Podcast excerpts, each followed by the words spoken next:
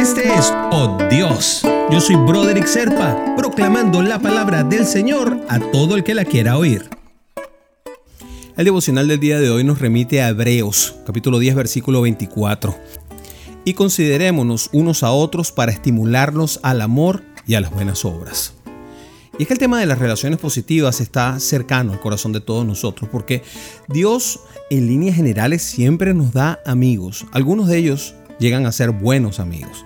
Son personas que normalmente te desafían a ser más para el Señor. Tus amigos, los buenos, te aman, pero sin duda que nunca van a estar contentos en que te estaciones donde estás.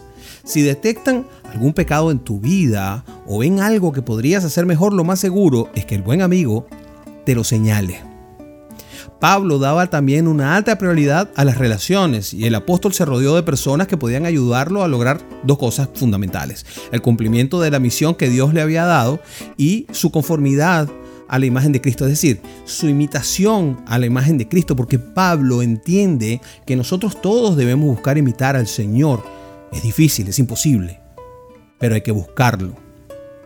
Él también estaba siendo edificado y fortalecido por sus hermanos en la fe paso a paso. Y eso en resumen es un plan más que el Señor tiene para cada uno de nosotros, obrar en la vida de nuestros hermanos. Y tú, te pregunto entonces, que tienes ciertas relaciones que te motivan a buscar a Dios siempre con un poco más de fervor o no? Es muy importante que sepas a quién permites influir en tu vida, porque el Padre Celestial prepara a sus otros hijos para invertirlos en ti.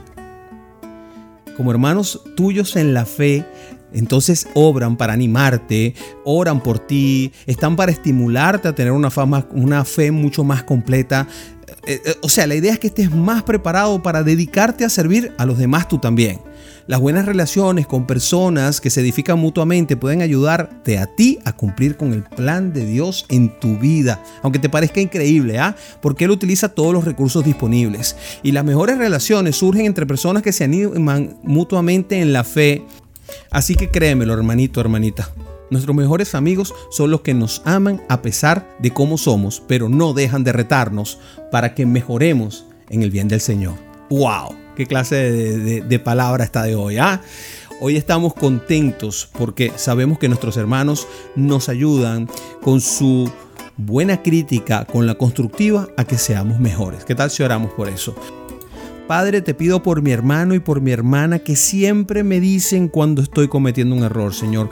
Cada vez que alguien me para en buena fe para decirme los errores que estoy cometiendo, lo agradezco con el corazón Feliz y agradecido porque sé y entiendo que a esa persona tú la usas para lograr tu obra en mí, Señor, porque tu plan está bien establecido. Así que te pido, Padre, que me rodees de buenas amistades, que puedan nutrir mi vida, que me ayuden a edificarme, que me critiquen cuando cometo errores, que no sean mansos a la hora de decirme las cosas que estoy haciendo mal.